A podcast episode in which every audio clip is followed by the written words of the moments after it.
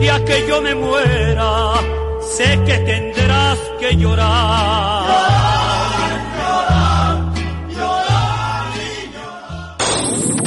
llorar. Onda Aragonesa, 96.7 FM, Zaragoza.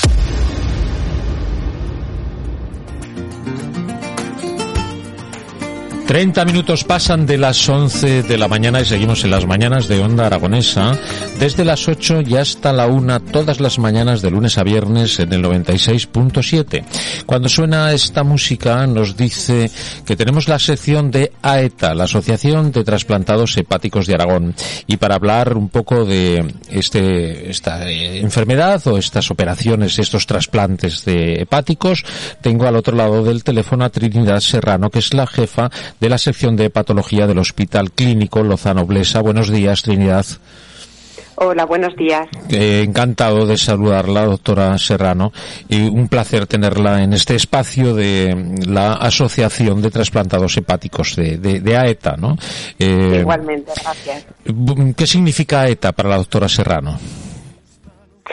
Bueno, pues para nosotros es una asociación muy entrañable porque es la asociación de nuestros pacientes, ¿no? y, además eh, la vemos como una asociación muy útil porque eh, se ayudan mucho entre ellos. Eh, nos, a nosotros nos resulta muy útil también para transmitir información, porque es mucho más fácil eh, contactar con una asociación y que luego entre ellos se transmita la, información que tener que transmitírsela paciente a paciente. Organizan actividades, no sé, yo creo que es una realmente es una asociación con mucha utilidad y para nosotros, además de lo útil que puede ser desde el punto de vista sanitario, es una asociación, pues eso, muy entrañable porque están allí nuestros pacientes que conocemos y seguimos desde hace muchos años. Bueno, la verdad que sí, y hacen una labor, vamos, encomiable, ¿eh? eso de tener los dos pisos de acogida como tienen para poder ayudar a las familias que vienen desde fuera de, de Aragón, ¿no? Para estar cerca de, de sus familiares, ¿no? De sus eh, eh, familiares que padecen ese trasplante, ¿no? A veces eh, pues duran demasiados días, ¿no? Dependiendo de cada paciente, pues la, eh, el tiempo necesario de estar en el hospital pues eh, varía y, y, mucho, ¿no? El poder tener esa acogida para los familiares es un punto muy importante además de todo lo que es el voluntariado, ¿no? El poder estar cerca, ¿no? De tanto de los familiares como del propio paciente, ¿no? Eso es, el apoyo que se dan cuando uno está enfermo, por mucho que nosotros les intentemos ayudar, muchas veces el apoyo de personas que han pasado por lo mismo que tú es muy importante, ¿no? De, sí, sí, no, realmente es una labor eh, muy, muy necesaria y, muy importante. Eh, doctora, eh, sabe que le digo que aquí en Aragón presumimos de tener el equipo que usted maneja.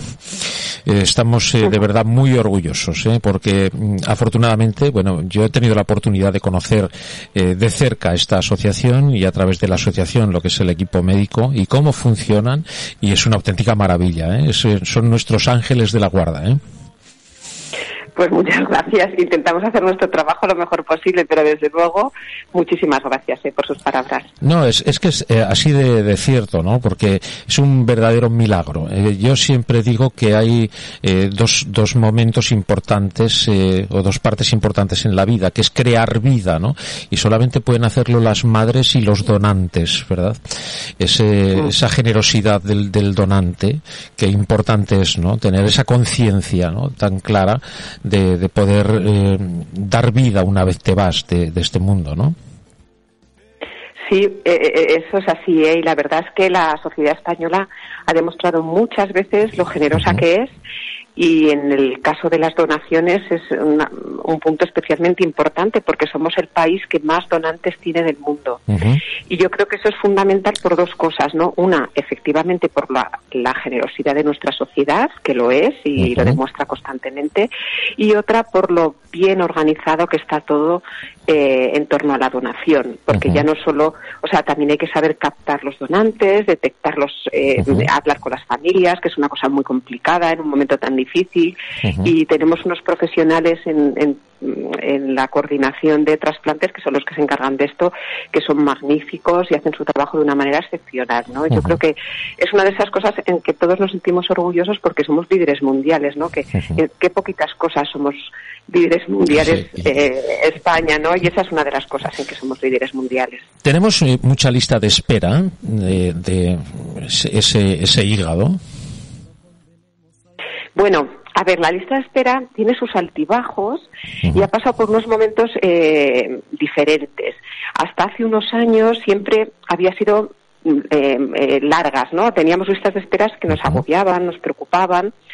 A partir de que se descubrió el tratamiento para la hepatitis C, que es una de las causas más frecuentes en nuestro medio de trasplante hepático, casi la mitad, ¿no? Como un 30-40% de los pacientes que van a trasplante es por una hepatitis C.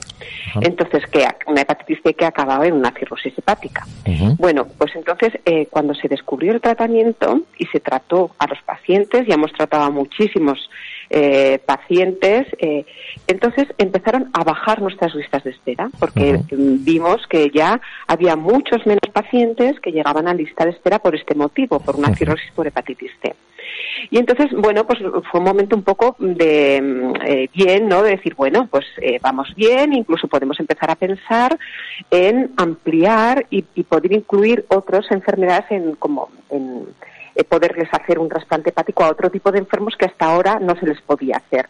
Sin embargo, la pandemia ha frenado un poco todo esto, porque en el año pasado al final mejoró, pero durante muchos meses prácticamente estuvimos no te digo a cero, pero casi a cero de donación.